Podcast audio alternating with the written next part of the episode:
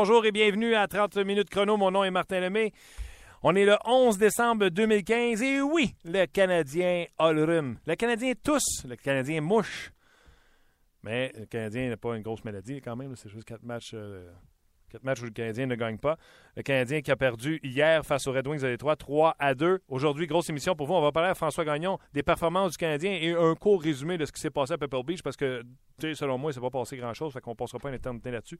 Mais on va parler de la maladie du Canadien de Montréal. On va parler euh, également avec. Euh, on a un festival de boucher aujourd'hui. On va avoir Christopher Boucher qui va nous arriver avec des statistiques par rapport à cette série de défaites du Canadien de Montréal, entre autres. Et on va voir Guy Boucher. Guy Boucher, soyez là. On va parler avec Guy euh, de, des changements de trio qui ont eu lieu chez les Canadiens, puis pourquoi ils ont eu lieu.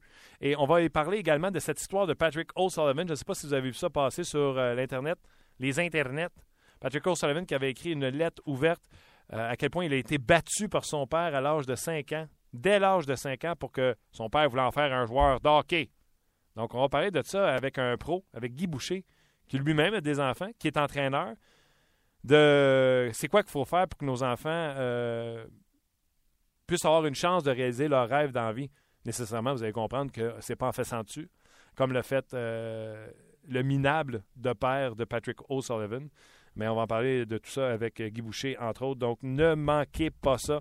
Grosse émission aujourd'hui. Je t'en feu parce que je t'en feu parce que j'aime ça jaser de hockey avec mes boys. J'aime ça parler de hockey avec euh, mes chums. je parlais avec Luc et euh, Christopher avant d'aller en onde. Je m'amuse à faire des top 10 des joueurs de 21 ans et moins où ils sont rendus dans 8 ans à peu près. Euh, je fais ça pour l'émission Faites vos jeux qui sera en onde ce soir dès 19h30 sur RDS. Et là, je vous le dis, là, quand vous faites ça avec vos chums, ça peut tirer partout. Là. Si moi, je vois Risto Ristolainen, deuxième, il y a quelqu'un qui peut le voir à 8, quelqu'un peut le voir à 6. Euh, le débat est ouvert. Donc, euh, j'ai eu beaucoup de plaisir à faire ça avant l'émission. Je vous invite à regarder euh, l'émission Faites vos jeux tout à l'heure à 19h30. Mais revenons à nos Canadiens qui en ont qui ont perdu une quatrième de suite. Et je vais vous passer mes, mes observations à travers une conversation qui sera agréable comme toujours avec François Gagnon. Salut François. Salut, salut. Comment ça va?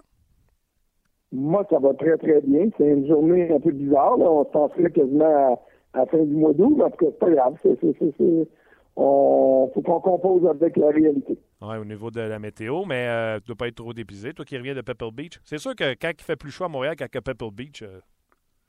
Il y, a un problème. Exactement. En Californie, tu t'attends, ben, euh, autour de San Francisco, c'est pas chaud chaud, là, mais il reste qu'il n'y a pas de neige, puis c'est la mer. Mais là, disons qu'ici, là, je, je, regarde ça dehors, puis je me dirais, je me dis, pour aller jouer au golf.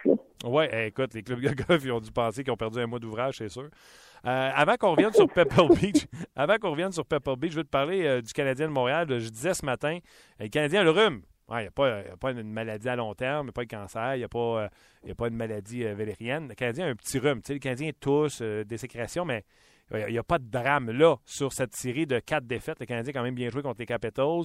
Euh, se sont endormis en Caroline comme bien du monde ont dû les prendre à la légère. Ont mal joué. Euh, C'était pas super match euh, vendredi et mercredi contre Boston, surtout qu'ils ont perdu l'avance. Et même chose hier.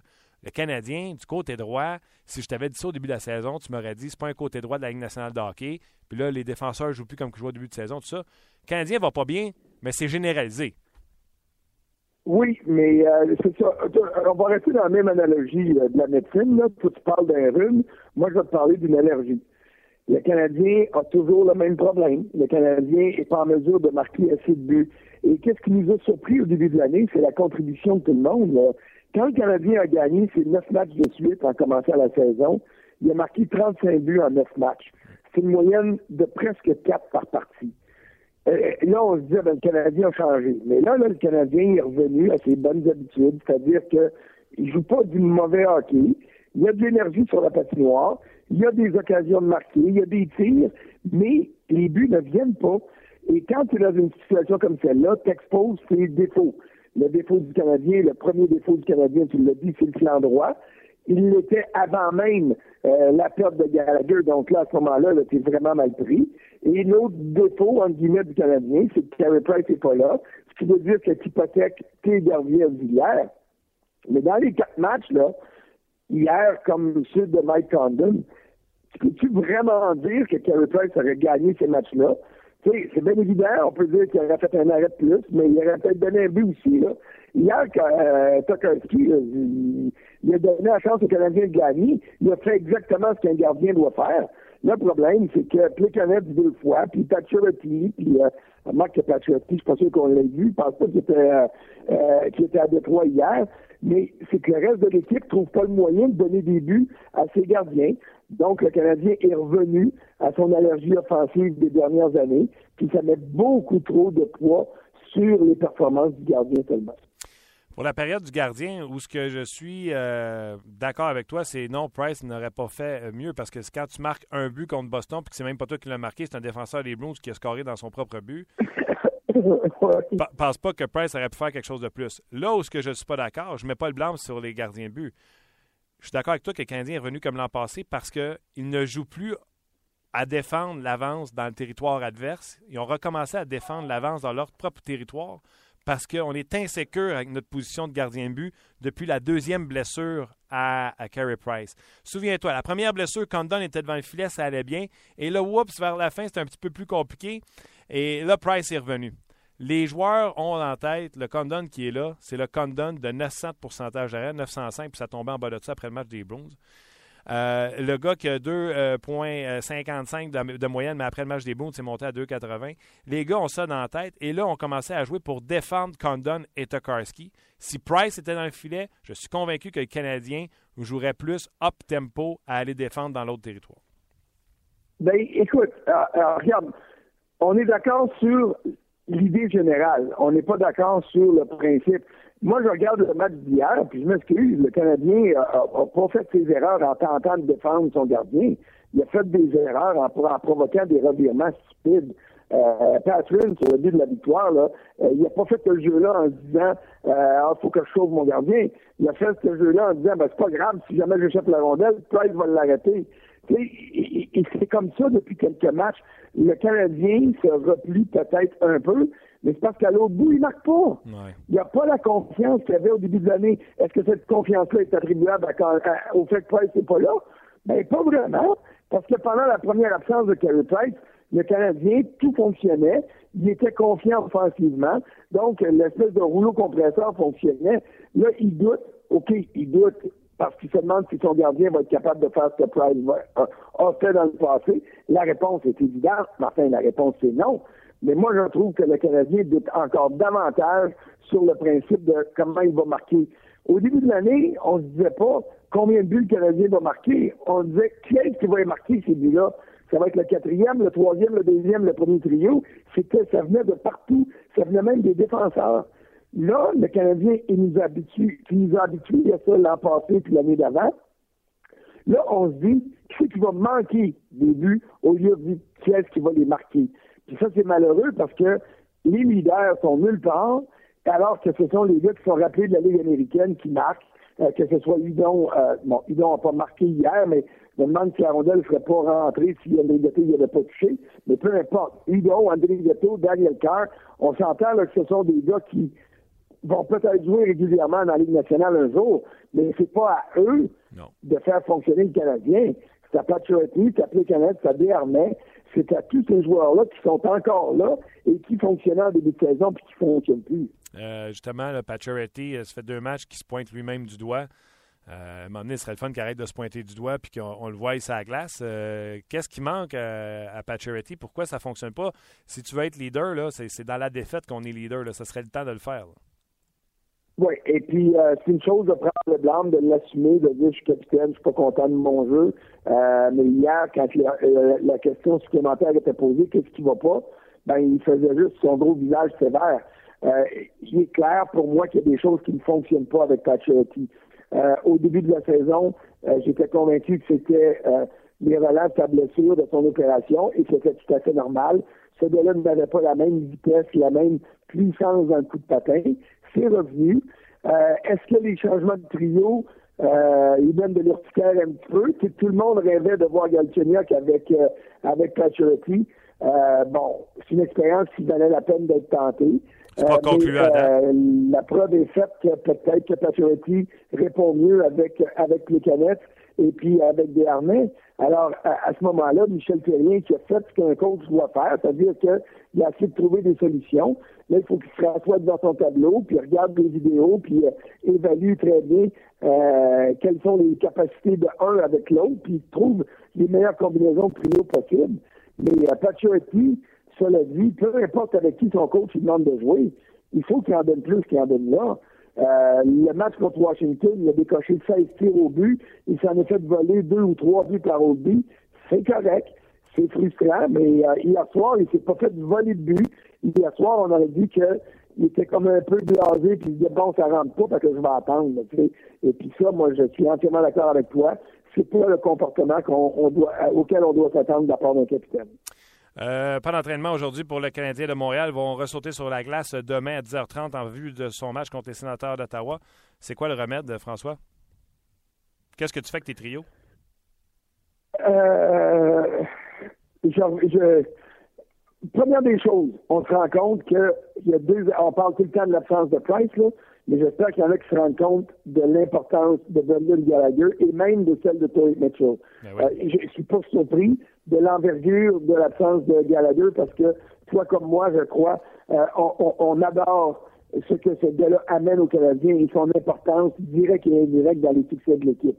Mitchell, pour moi, il était facilement remplaçable. Puis je me rends compte que non, peut-être que ce gars-là a plus d'impact sur l'équipe que je pensais. Donc, c'est bien évident que euh, la solution idéale, ce serait que ces gars-là reviennent. Euh, bon, on ne sait pas, est-ce que Mitchell va revenir demain ou les prochains jours? Dans le cas de Gallagher, on va attendre au mieux, ça va être la classique hivernale. Donc, euh, attendons de ce côté-là. Mais si je suis Michel Terrien, je reviens à ce qui fonctionnait. Je, je, je, replace, je replace avec, avec Pacioretty. tu sais, des fois, le monde va dire, ouais, mais c'est tourné en rond. Oui, mais c'est de déstabiliser un petit peu les joueurs, de les ramener dans un contexte positif. C'est ça que le coach doit faire. Euh, quand quand ça mijote et que ça va bien, il faut que tu brasses pareil pour pas que ça colle au fond.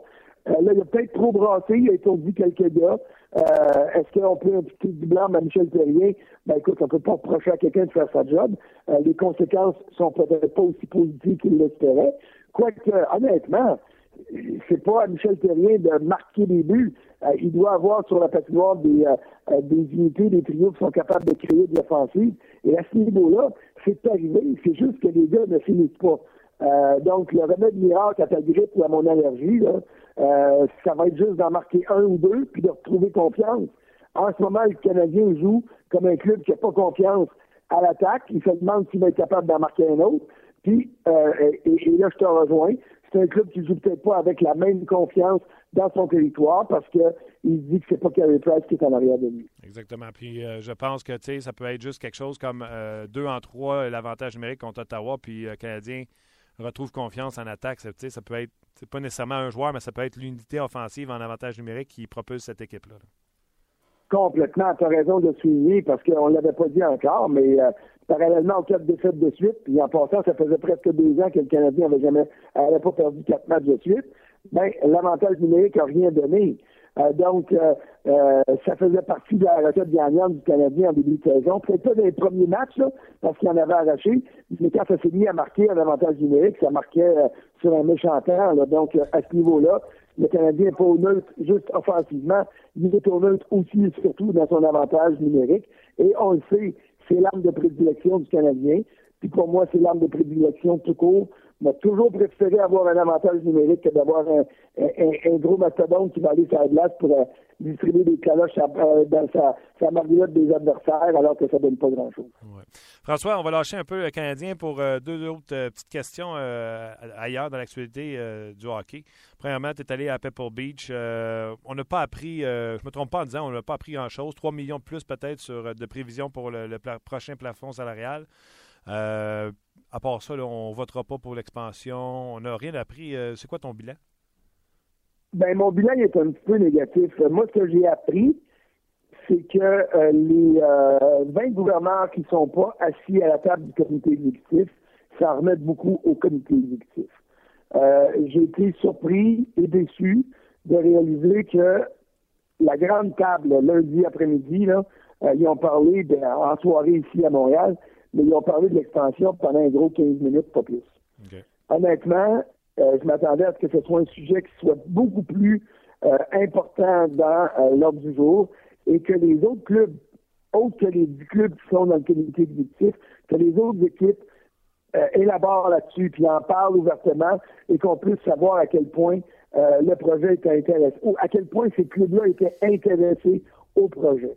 Pour le moment, on est encore dans les discussions de coulisses.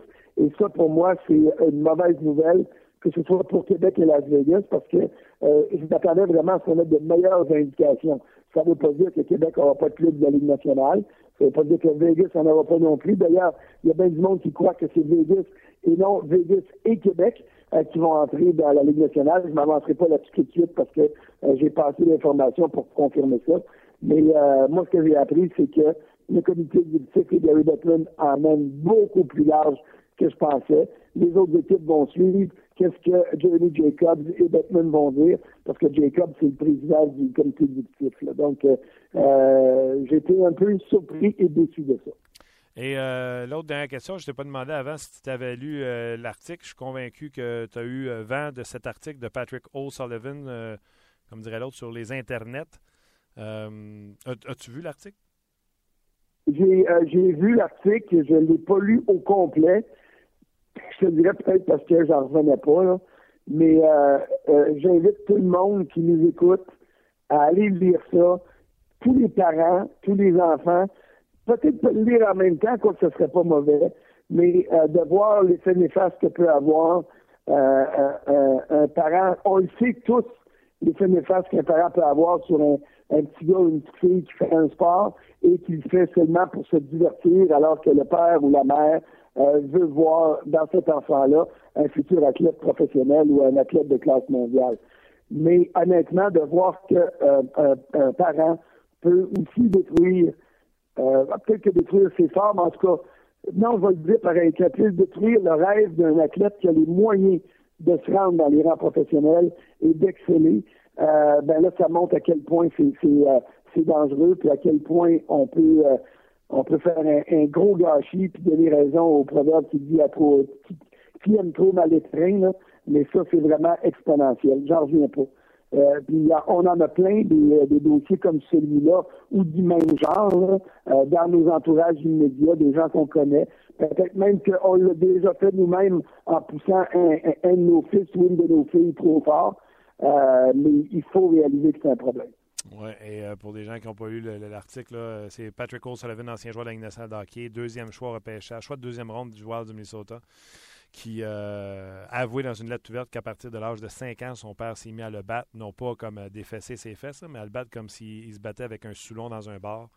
Et à partir de 10 ans, le, le, martyr qu'il a subi, l'étranglement, le fouettage. c'est épouvantable. Épouvantable. Écoute, ce gars-là. Et le euh, pire là-dedans, c'est qu'O'Sullivan pensait que son père faisait ça, puis que tout le monde était comme ça. Tu, tu viens, tu viens être tellement obnubilé par la situation, tu n'as pas l'impression que ton père peut te faire du mal à ce point-là. Donc, tu as l'impression que c'est pour t'aider, que c'est pour ta cause, ta propre cause. Puis là, ben, tu te rends compte à un moment donné que la réalité frappe, puis la réalité frappe plus fort que n'importe quoi d'autre pourrait frapper jamais dans ta vie. Ouais, en tout cas, dossier euh, à suivre parce que c'est un sujet, les parents et le hockey mineur, c'est un sujet euh, sans fond. François Gagnon, bon week-end. Hey, regarde, peux-tu rajouter là-dessus? Absolument. Deux petites secondes. Notre, notre, collègue et ami, en tout cas, euh, c'est un ami à moi, mais Bob McKenzie à TSN. Oui. Il y a un fils qui a joué dans la Ligue de la Côte. Il y a un fils qui est, très bon au hockey. Puis Bob il était obligé d'écrire un livre à un moment donné, justement, pour euh, exorciser tout ce côté-là de parents fous dans les gradins qui en demandent trop à son fils, qui injurie l'adversaire, puis les arbitres, tout ça. Ça arrive à tout le monde. Si ça arrive à Bob McKenzie, ça peut arriver à François Gagnon, à Martin Lemay, au père de Patrick O'Sullivan. C'est ça que je veux dire. Il faut, il faut se rendre compte que c'est un, un, fléau qui existe, et puis il faut prendre les moyens pour s'assurer de ne pas donner la place à ça. Donc, il faut les dénoncer, ces situations-là, purement simple. Le livre de Bob McKenzie, c'est quoi? Il explique que lui aussi a mal agi? Ah oui, oui, il dit, il dit, j'avais pas de, j'avais pas, j'ai pas le titre en tête, j'aurais dû sortir le livre dans ma bibliothèque dans le bureau à quelque part, euh, en dessous de 50, 60 autres livres probablement, là. Non, non, mais, attends quand j'ai vu ça, j'en revenais pas, puis j'ai dit à, j'ai dit à Bob, j'ai dit, pas toi aussi, puis il dit, oui, moi aussi, Puis c'est exactement pour ça que j'ai voulu écrire ce livre-là, pour que les gens comprennent que ça peut arriver à tout le monde, puis que c'est très mauvais. Peu importe qui est responsable, euh, que c'est très, très mauvais. Attends une seconde, j'ai euh, Christopher Boucher à côté de moi de Sports Logic. Il, il connaît le titre du livre? C'est Hockey Dad. Hockey Dad. De Bob. Hockey Dad, exactement. Euh, c'est ça. Bon, ben tu vois, on est, on est- on est une équipe là, tellement complète ici à 30 minutes chrono. C'est un plaisir de travailler avec vous. C'est bien fin. On se reparle. Bon match samedi, puis on se reparle la semaine prochaine sans faute. Salut, salut, bonne journée. Bye bye. C'était François euh, Gagnon qui euh, très éclairé sur euh, le sujet du Canadien, également ce qui s'est passé à euh, Pebble Beach. Une autre affaire, je voulais parler avec François. J'ai, j'ai, pas, pas, pas, j'ai oublié, mais on n'a pas eu le temps. Déjà, on a fait beaucoup de temps, mais ah, je ne la ferai pas jouer. Michel Terrien, hier, on a posé la question à Michel Terrien. Ah, je vais vous la faire jouer. Posé la question hier à Michel Terrien si les écarts de conduite à l'extérieur peuvent être responsables de pourquoi Beaulieu et Thomas ne jouaient pas. Euh, Est-ce que je peux faire juste des clips-là comme ça, monsieur euh, Luc Dansereau? Bon. OK, OK, OK, OK. Euh, donc, euh, vous remarquez, il y a 4 jours, il y a une vidéo qui est sortie à 5h30 ce matin. Euh, Nathan Beaulieu et Christian Thomas qui sont dans un party. On n'a pas voulu en faire d'histoire, mais curieusement, 4 jours plus tard, les deux gars sont assis au banc. Fait entendre Michel Terrien lorsqu'on lui a posé la question. Qu'est-ce qui explique le, le retrait de la formation de Nathan Beaulieu? Tu disais dernièrement que tu t'attendais à plus de lui, mais qu'est-ce qui t'a amené à le sortir de la formation? Parce qu'on n'était pas satisfait, mec qui jouait derrière moi. C'est aussi simple que ça. Est-ce qu'il y avait une espèce de discipline euh, là-dedans, Michel, dans le cas de Beaulieu? La discipline? Est-ce qu'il y a- une vidéo Non, non, ça n'a rien à voir. est dans le cas de Thomas? C'était juste pour faire une place à. La Charente, ouais. Non, non, ça n'a rien à voir. C'est ce que dit Michel Terrien, mais je trouve que le journaliste n'a comme pas eu le temps de finir sa question sur la vidéo. Moi, je vais juste vous dire ceci. Moi, je pense que si tu sors jusqu'à 5 heures du matin, tu es bien mieux de performer à la game d'après. Parce que Marc Bergevin, quand il est venu le temps de parler de euh, Monsieur euh, Cassian, merci Chris. Marc Bergevin a dit euh, pas fort. 5h30 à l'extérieur, pas fort. C'est sûr que les dirigeants du Canadien ne trouvent pas ça fort non plus. Mais s'il était sur la glace et qu'il performait, ça ne serait pas arrivé. Ben, tu sais, si tu sors puis tu performes, personne ne dit rien. On ne passera pas 8 heures là-dessus, mais moi, je pense que ça a rapport. Juste comme ça. Euh, bougez pas. Dans quelques instants, Guy Boucher et euh, Chris Boucher de euh, Sports Logic. Eric et les Fantastiques. Au cours de la saison, ce qui va se passer dans ce studio-là, ça va être coucher ensemble. ensemble, probablement. Moi, j'ai déjà fait l'amour. J'ai déjà fait l'amour sur le comptoir de Maman Dion. Eric et les Fantastiques. En semaine, 16h, à Énergie. Énergie.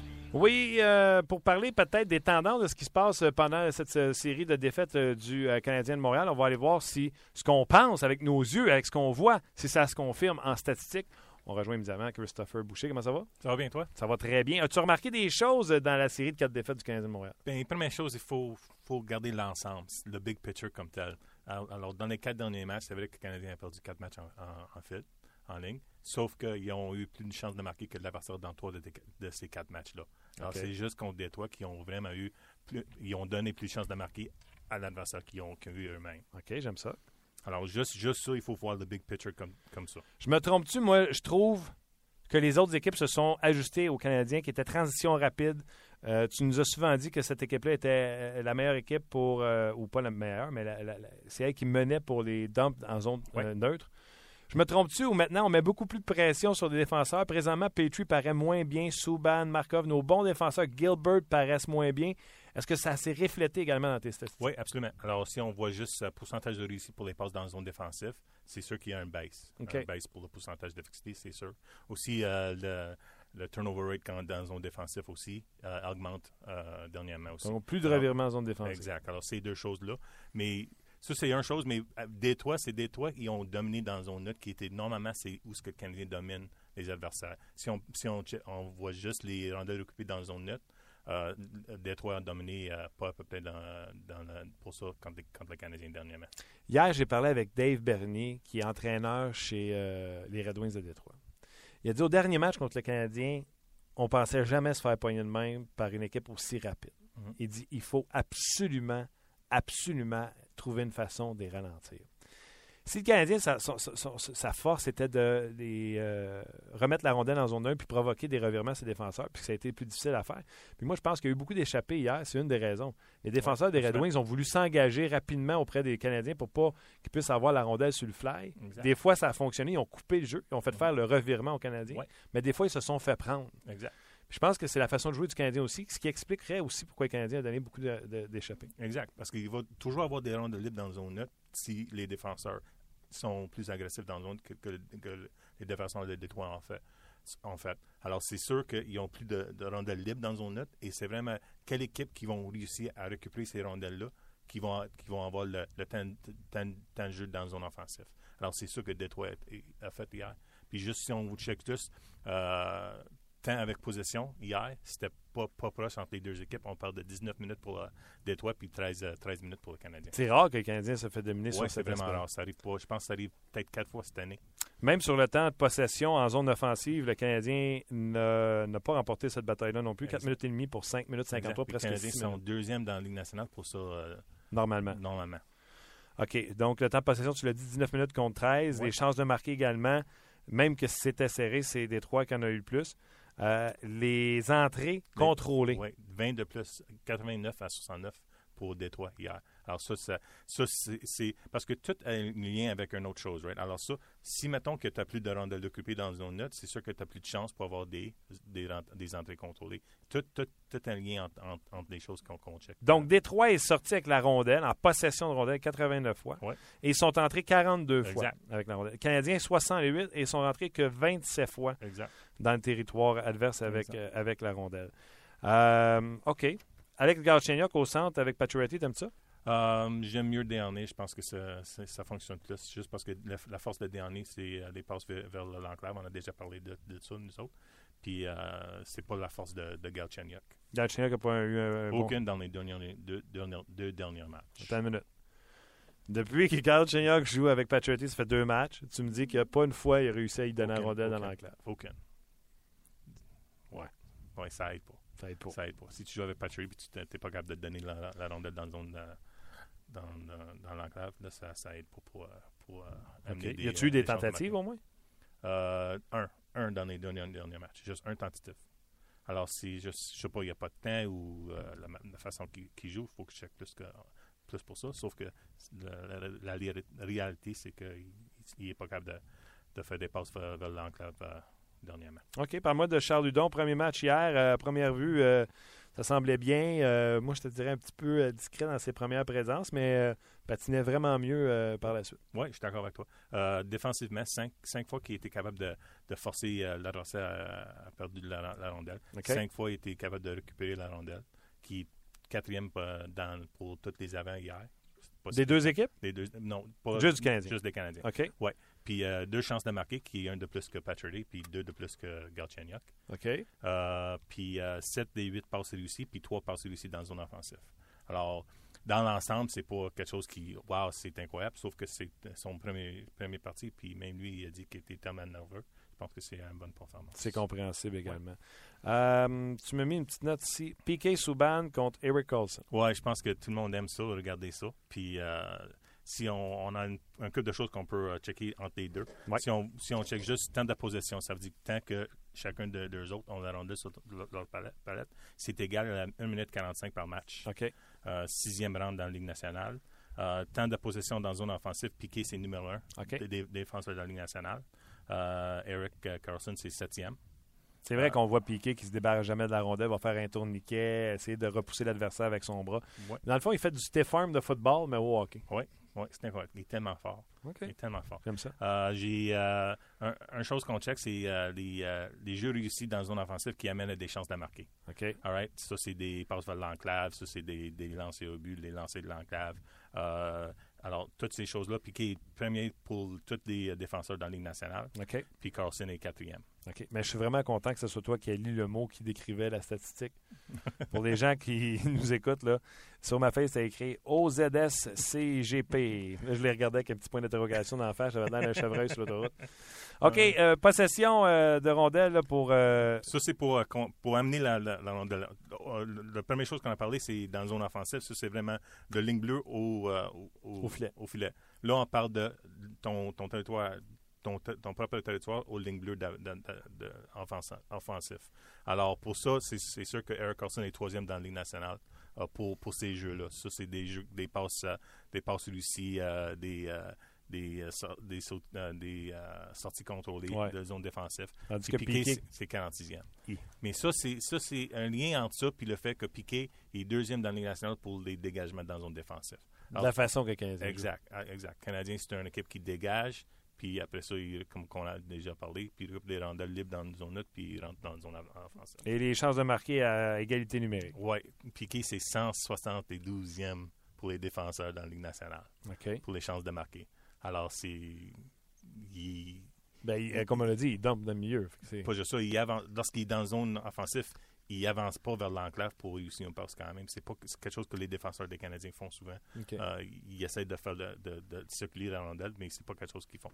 Euh, Alors, puis euh, Eric Carlson, c'est euh, 35e. Mais si on check ça, c'est un chance de marquer pour Eric Carlson par deux matchs, puis c'est un par dix matchs pour, pour Piqué Souban. Wow. Alors, juste de garder ça de même, c'est plus. mais une chose qu'on a déjà parlé de Piqué dans le passé lorsqu'il était plus jeune, c'est son, son capacité de, de rentrer la rondelle vers le filet avec un lancer. Euh, puis c'est quelque chose qui a bien amé- amélioré dernièrement. Il, 43,2% de ses lancers de, de l'extérieur Se rendent au filet. Puis avec Carlson, c'est 31,8. Alors, euh, Piqué a une, une avance, un gros, un grand avance sur ça. Christopher, on espère qu'on aura des meilleures statistiques euh, la semaine prochaine. Le Canadien nous, va nous aligner une coupe de victoire en commençant demain samedi contre euh, les sénateurs d'Ottawa. Mais retenons une chose. Galchenyuk n'a pas réussi à remettre la rondelle à Pacioretty une seule fois dans l'enclave en deux matchs qu'il a joué ensemble. Oui, C'est ce que je retiens. Christopher, un gros merci. On peut te Merci. suivre sur euh, Twitter. Chris underscore Logic avec un Q. Je l'ai Euh, eu du premier coup? Oui, d'accord. Yes, Merci. Merci, euh, Christopher. Suivez-le sur Twitter, surtout pendant les matchs du Canadien. Vous allez adorer, euh, adorer ça. Avant d'aller à vos commentaires, je vais vous faire entendre Guy Boucher, qui, euh, avec qui je me suis entretenu un peu plus tôt. On a eu beaucoup de plaisir et également euh, beaucoup, beaucoup de fun, mais on a eu aussi euh, beaucoup de sérieux parce qu'on a parlé également du dossier de Patrick O'Sullivan. Mais juste avant, vous allez voir, on a parlé du dossier du Canadien et pourquoi Michel Terrien a été obligé de changer euh, ses trios. Je fais entendre euh, Guy Boucher. Eh bien, on va y rejoindre immédiatement chez lui en Europe. C'est Guy Boucher. Salut, Guy. Salut. Guy, tu n'avais déjà parlé il y a quelques semaines. Euh, Lorsqu'on a des blessures dans une équipe, euh, on pouvait survivre un, mom- un bon moment, mais à un moment donné, ça nous rattrapait. Le Canadien, quatre défaites euh, dans ses quatre derniers matchs, malgré que contre Washington, ça avait bien été. Là, ça semble vouloir euh, les rattraper. Euh, c'est- tu peux pas t'en sortir vraiment tant que tu n'as pas tes effectifs. Là. Non, mais, mais tu es toujours jugé pareil comme si tu les avais. C'est ça qui est un petit peu. euh, après 20 ans de coaching, c'est ce que j'ai appris. Que peu importe combien tu as de blessés, euh, tout le monde va euh, s'attendre à avoir les mêmes résultats que si tu avais toute ton équipe. C'est ça qui est, difficile pour les joueurs, qui est difficile pour l'entraîneur de, s'accepter parce que tu vis avec les attentes, même si tu n'as pas ton équipe. Et puis, euh, c'est parce qu'après un certain temps, comme je dis toujours, c'est les dominos des interchangeables qui commandent. Ça veut dire que ton gars de troisième ligne qui remplace ton gars de deux, mais il est capable quelques matchs. Puis de ton gars de deux qui remplace ton un quelques matchs, mais après ça, ton gars de quatre n'est pas capable de remplacer ton gars de trois, puis ainsi de suite. Fait qu'à un moment donné, euh, tu joues sur l'adrénaline, tu joues sur l'émotion, tu joues sur le désespoir, mais ça, tu peux pas faire ça longtemps parce qu'après ça, la normalité s'installe. Et puis là, tu commences à avoir tes faiblesses. Euh, le Canadien a quand même bien joué quand. euh, puis on continue à marquer des buts quand il y a eu ses blessures. Mais là, c'est un peu plus difficile. Comment tu peux. Parce que tu peux pas, comme coach, dire ben, je vais attendre mes gars reviennent. Comment tu peux essayer de t'en sortir? Le Canadien, eux, qui jouaient euh, trois, quatre trios balancés, euh, les, joueurs arrivés en fin de match avaient l'air d'avoir l'avantage euh, sur euh, les autres équipes par rapport qui étaient encore en forme parce qu'on avait partagé le temps de glace. Là, Michel Therrien a fait des changements de trio, puis là, tout d'un coup, il n'y a plus rien qui marche à, Montréal. Ouais, mais c'est parce qu'il faut comprendre que ces changements de trio l'ont aidé à, justement sauver son équipe pendant un bon bout de temps. Là. C'est, justement quand tu n'as pas tes, tous tes effectifs, tu es obligé de les cacher. Tu es obligé de cacher tes faiblesses. Fait que là, tu le fais en changeant tes trios. Euh, tu fais semblant que tu n'as pas vraiment une troisième ligne plus faible. Tu t'arranges pour avoir ton gars de première ligne, c'est à 3, euh, ton gars de deuxième ligne, c'est à 4. Euh, t'es ensemble euh, d'une période à l'autre. ce que ça fait, ça garde les joueurs sur le qui-vive, un, donc ça, ça donne un spark, ça donne l'énergie, puis ça, ça, ça amène, euh, ça amène d'être alerte finalement. Euh, parce que tu sais jamais quand est-ce que sous la glace. Fait que ça, ça te crée de l'urgence que tu as besoin à court terme. Euh, et puis le fait que tu, tu caches tes faiblesses à l'adversaire, euh, en sorte que c'est plus difficile pour l'adversaire de, de matcher ses lignes contre les tiennes. C'est juste qu'à un moment donné, euh, tes joueurs viennent fatiguer avec ça parce que là, ça fait trop longtemps que tu es, obligé de faire ça. Ce qui fait que là, tranquillement, ben, comme tu dis, euh, tes meilleurs joueurs commencent à s'épuiser, puis en fin de match, ben, il manque un petit peu de jus. Puis ça, c'est pas la faute du coach. Il n'y a pas le choix. C'est si le Canadien a gagné, euh, continue à gagner pendant longtemps avec toutes ses blessures, puis son gardien de ligne numéro un pas là, c'est justement parce que parce que le coach avait de l'expérience, puis s'est arrangé justement pour continuer à gagner pendant longtemps. C'est juste qu'à un moment donné, il y a une limite. Là. Pour l'instant, euh, c'est clair qu'il est obligé de, se réinventer puis de trouver des, des, des tandems puis des sparks euh, qui font que ça fonctionne à court terme. Mais si on ne se contrôle pas les menteries, il faut que, les, que ce soit le Canadien ou les autres équipes, à un moment donné, tu es, blessé pour qu'ils reviennent, sinon tu es dans le trouble.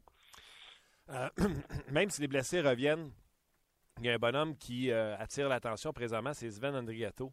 Et euh, tu sais comment c'est à Montréal, on s'enflamme vite. Euh, Dale Weiss a marqué une coupe de but, puis là, on pensait que c'était euh, la nouvelle invention du bouton à quatre trous. Là, André Gatto, ça va bien pour lui présentement. Comment qu'on marche dans un coaching staff quand il faut décider quand est-ce qu'on va dire aux joueurs qu'on garde permanent? Tu sais, la fameuse phrase, quand est-ce que vous allez dire de se prendre un appartement? C'est quand vous en parlez entre vous autres, c'est quand vous le dites aux joueurs, puis ça garantit-tu sa job?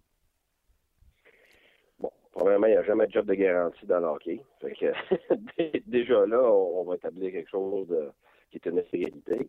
Euh, mais euh, quand un joueur a, euh, pendant une bonne période de temps, démontré de, la stabilité, de la constance dans son jeu, de la fiabilité, et qu'on s'aperçoit qu'il va y avoir des joueurs qui vont prendre plus de temps à revenir, euh, on, là, on va se mettre à, à, poser la question dans le staff. Habituellement, pas tout le monde est d'accord.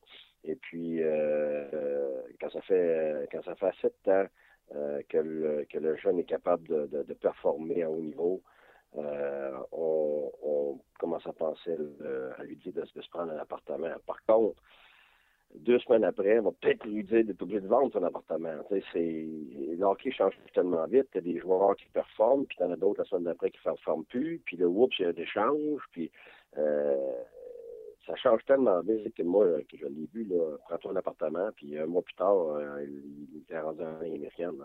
Fait que c'est, une marque de confiance, oui. C'est aussi une précaution, euh, parce qu'à un moment donné, tu ne veux pas voir le, le, le joueur qui reste à l'hôtel pendant quatre mois. Euh, tu veux qu'il se sente bien dans sa peau, puis qu'il y ait un bel environnement. Fait que tu sais pas exactement ce qui va se passer, mais au moins, à court terme, il va avoir un meilleur environnement que de rester seulement à l'hôtel. Fait que tu, habituellement, tu fais jamais ça après, euh, après quelques matchs, mais euh, moi, j'ai bien aimé ce que Pete DeBoer disait, tu sais, que comment un jeune fait brosser le national, ben, c'est pas compliqué. Ça te prend au moins 10 matchs où est-ce que tu as démontré assez de constance pour que l'entraîneur euh, puisse se fier à toi ou se sente qu'il puisse se fier à toi. Ça, c'est juste le début. Tant que tu n'as pas fait tes 10 matchs collés en ligne là, euh, pour être fiable, les entraîneurs nationale ne sont pas là pour développer. Ils sont là pour gagner. C'est une ligne de performance.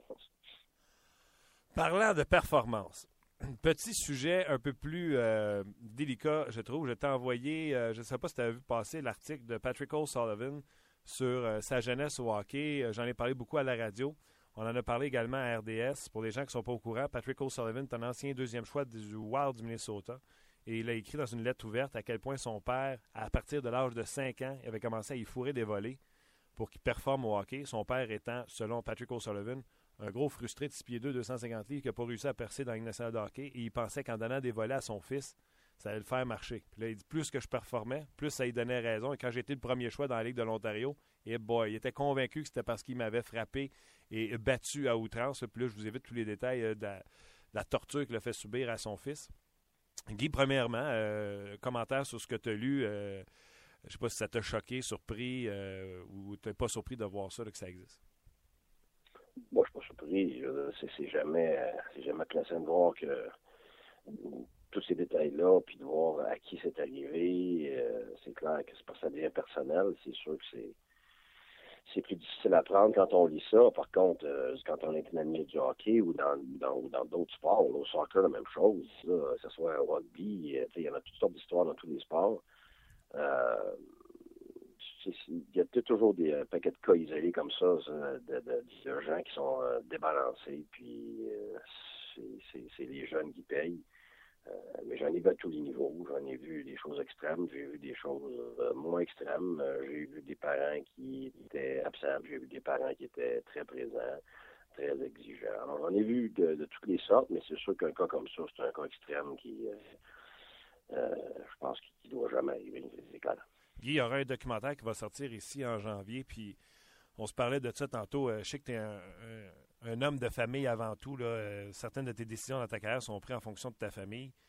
Euh, est où la ligne comme parent sur le comportement? OK, le comportement du père Sullivan, lui, c'est un cave, mais est où le comportement que les parents doivent avoir envers leur enfant? Tu sais, les parents qui les inscrivent à tous les camps de hockey qui existent, qui font que du hockey 12 mois par année, euh, qui surentraîne les enfants, sont à 12 ans, puis ils poussent déjà de la fonte. Euh, euh, c'est quoi, selon toi, un bon parent pour un fils qui espère un jour jouer dans la ligue quand on sait très bien qu'il n'ira pas parce que les chances que, tu sais, le pourcentage des jeunes Québécois qui se rendent dans la Ligue nationale de hockey est, minime. Tu as plus de chances de gagner à la loterie. est où la ligne entre pousser sur ton gars ou. Comment tu vois ça, toi? c'est quoi le pourcentage de devenir un acteur? Dans Hollywood? C'est quoi le pourcentage de devenir un astronaute? C'est quoi le pourcentage? Je pense que quand on regarde les pourcentages, on, va tous s'asseoir sur notre divan chez nous pour on fera rien. Et les gens qui font des choses hors d'ordinaire, c'est certains qui vont à l'encontre des pourcentages. Et la première chose, c'est de, de rêver. Je pense qu'un, c'est le rêve qu'il ne faut pas tuer. Deuxièmement, après ça, c'est comprendre tout ce que ça comprend pour se rendre là.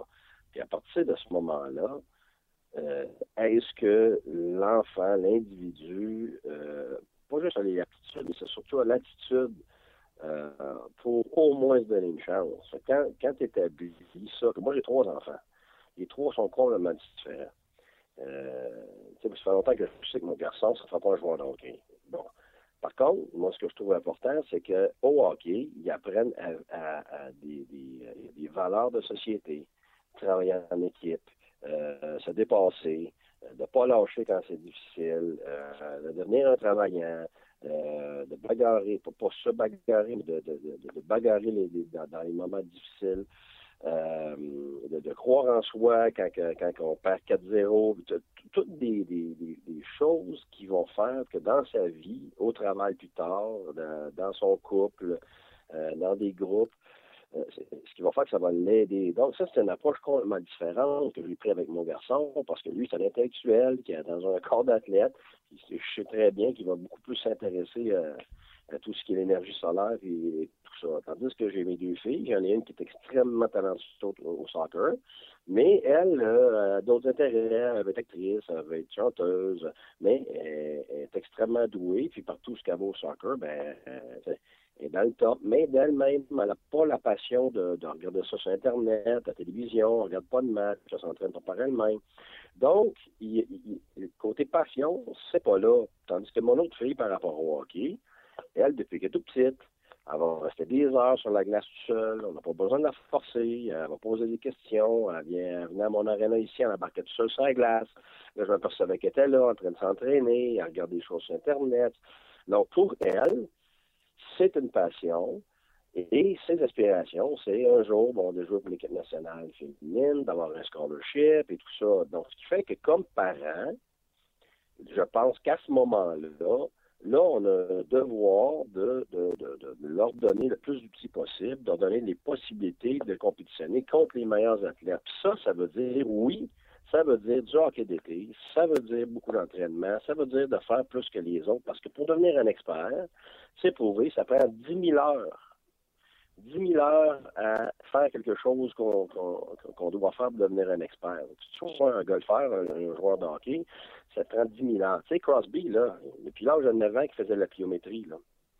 Tu sais, il est pas, c'est pas son talent. C'est quoi ça? Hein? La pliométrie, bon, c'est l'entraînement euh, avec le poids de son corps. C'est des nouvelles façons depuis euh, peut-être 15 euh, ans. Qui fait en sorte que tu n'es pas nécessairement obligé d'utiliser des posés haltères, mais qui sont encore plus difficiles que des posés haltères. Et, puis donc, lui est en avance, mais lui, il, vous le dirait, lui, ses étés, il n'y en avait pas. Il s'entraînait deux fois par jour. Et puis, son plaisir, lui, son, ce qu'il me disait, c'est que c'était l'hiver. Ses vacances, c'était l'hiver pendant sa saison. Que C'était tellement difficile son entraînement qu'il voyait sa saison de, de, de 70 matchs de, junior majeur à voyager partout comme, étant ses vacances. Mais c'est lui qui voulait ça. Il voulait pas de journée de congé. Quand on lui donnait une journée de congé, il était en, beau joie le vert, il se cachait ses patins, puis il allait voir le gars de l'aréna, puis il embarquait sa glace tout seul. Tu sais, un gars comme Stamkos, ah, il a tout un lancé, tout un lancé. Ouais, mais c'est pas, pas né de nulle part, ça. Lui, il a fait toutes, toutes, toutes, toutes, toutes les écoles de, de hockey, de, de, de lancer frappé, puis de lancer. Alors, tu sais, les parents ont mis énormément de temps, énormément de sacrifices. Le jeune a sacrifié. Alors, ça dépend ce qu'on veut. Si on si on, on peut pas avoir euh, le rêve que notre enfant est tout balancé, tout va bien, il fait ce qu'on lui demande, puis pas plus, puis éventuellement devenir un, grand champion. On oublie ça. Là. Les gars qu'on voit à la télévision, là, c'est tout du monde qui en a fait bien, bien, bien, bien plus que les autres. Puis les parents ont sacrifié, puis sacrifié, puis sacrifié, puis sacrifié.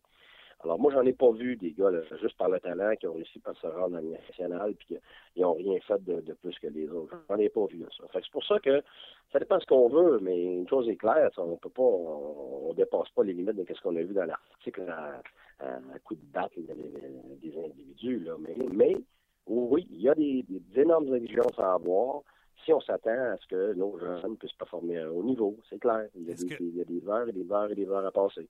Est-ce que tu crois euh, que le hockey devrait être pratiqué 12 mois par année dans ce cas-là?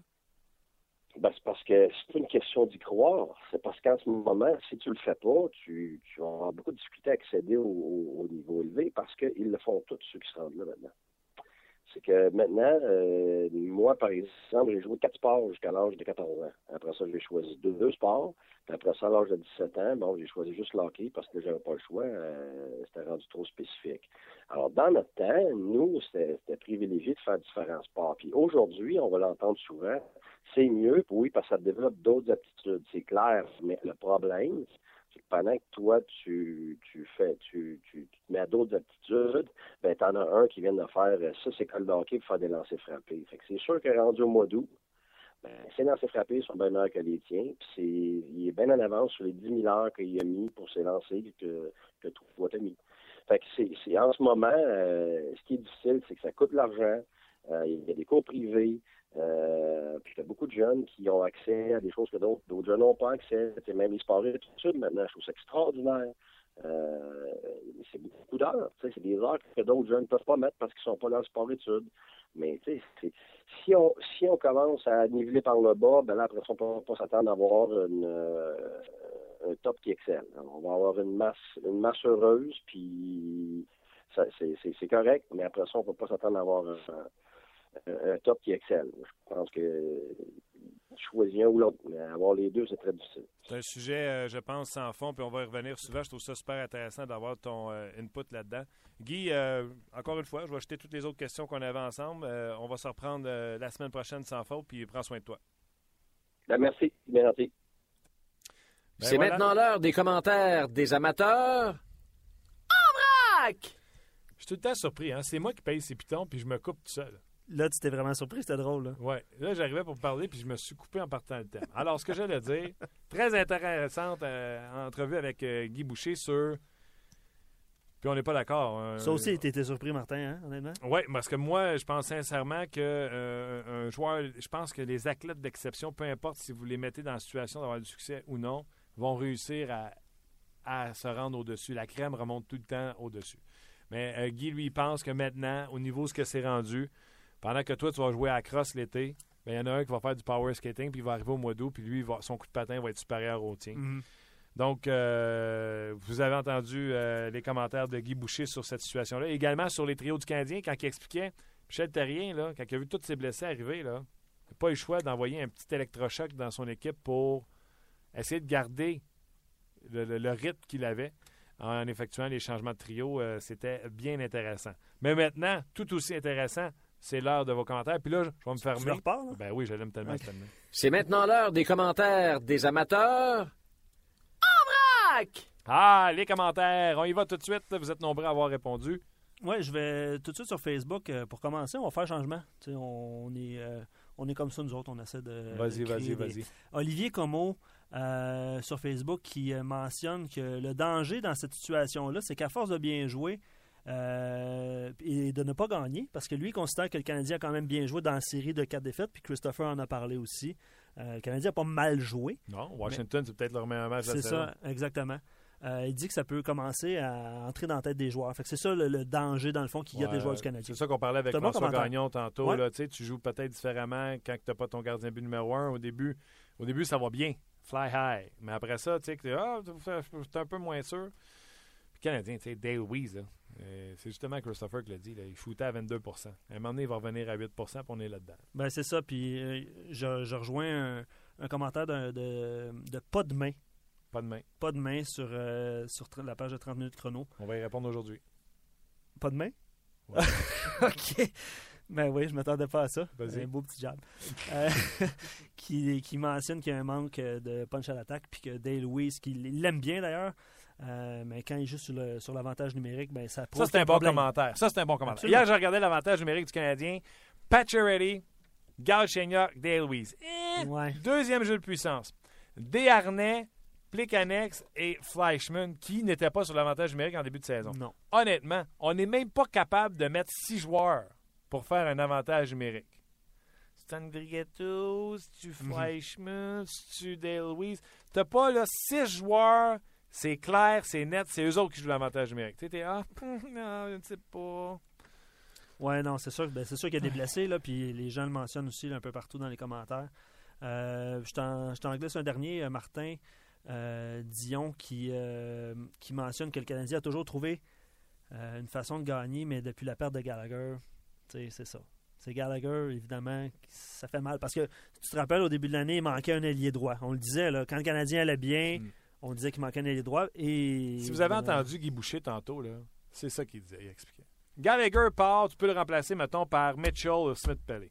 Mais là, tu remplaces Smith-Pelly puis Mitchell par qui? Là, c'est Kirsten Thomas, c'est qui est peut-être pas prête, qui sera peut-être jamais un joueur de nationale de hockey. David Carr, c'est le fun, là, mais tu sais, David Otto, on n'est pas sûr que... Il a bien joué hier, par exemple. Euh, tu sais, on n'est pas sûr que ça... Tu sais, je t'avais dit au début de l'année, là, tes quatre alliés droits, ça va être Weeze, Andrigato, Otto, puis euh, Paul Byron. Mm. T'aurais fait, Hum, d'après moi, tu fais pas les séries. Mais là, c'est ça. On a cette équipe-là, ces alliés-là. Et euh, là, fait que là, mettons que quelqu'un est capable de prendre la place de Gallagher. C'est pas ça le problème, c'est que le gars qui a pris la place de Gallagher, il n'y a personne pour prendre sa place. C'est ce que Guy expliquait. Mhm. Là, tu es rendu avec des gars qui sont interchangeables. Tu vois, Michel Terrien, c'est exactement ça qu'il fait. Guy l'explique à merveille. Là, Thomas, Andrigato, Udon. Non, Tu sais, c'est ça. c'est- on est rendu au fait que tu sais, il n'y en a pas un qui est sûr que lui, c'est sa job à lui parce qu'il est vraiment meilleur que les autres. Là, on est rendu qu'on remplace. Le problème de profondeur, c'est pas de remplacer Gallagher, c'est qui qui remplace le remplaçant de Gallagher, Gallagher. et euh, ainsi de suite. Avant de vous souhaiter une excellente fin de semaine, un commentaire de Pat C'est parce que tu me vois ou tu parles aux auditeurs? aux auditeurs, OK. qui sont nombreux d'ailleurs. Euh, euh, commentaire de Pat, parce qu'on le connaît, Pat, le Man from Hell, c'est Pat. Mais il l'écrit plus, mais on le connaît. OK. Ça, c'est correct. Ouais. Euh, c'est un bon commentaire, puis je veux t'entendre là-dessus, Martin. Tant que le Canadien va essayer de centrer son attaque autour de Pat Charity, ça va mal aller. Qu'est-ce que t'en penses?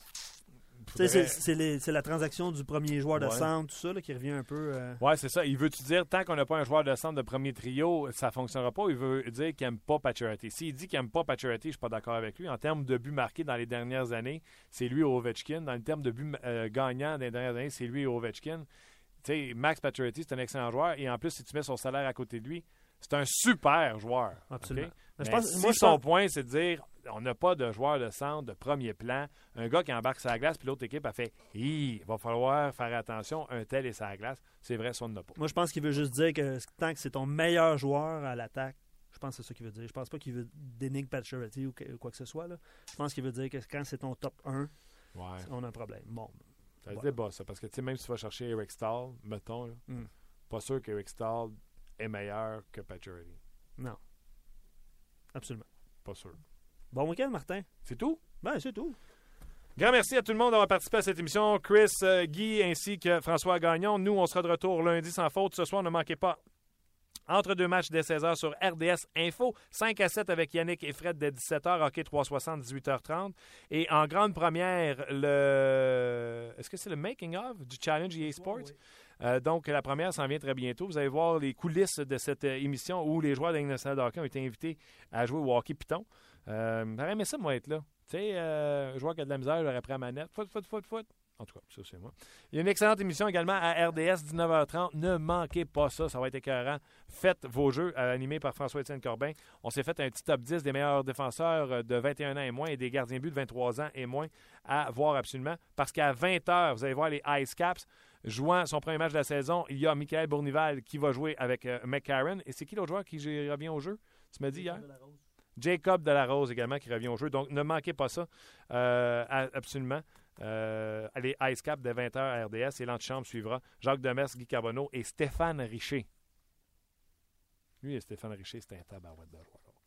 Quand il décidait qu'il la mettait dedans, hip, boy, il mettait dedans. Go, merci d'avoir été là. On se parle de lundi, euh, sans faute, à, à 30 minutes chrono, bien sûr. Donc, bonne fin de journée, bonne fin de semaine et à lundi.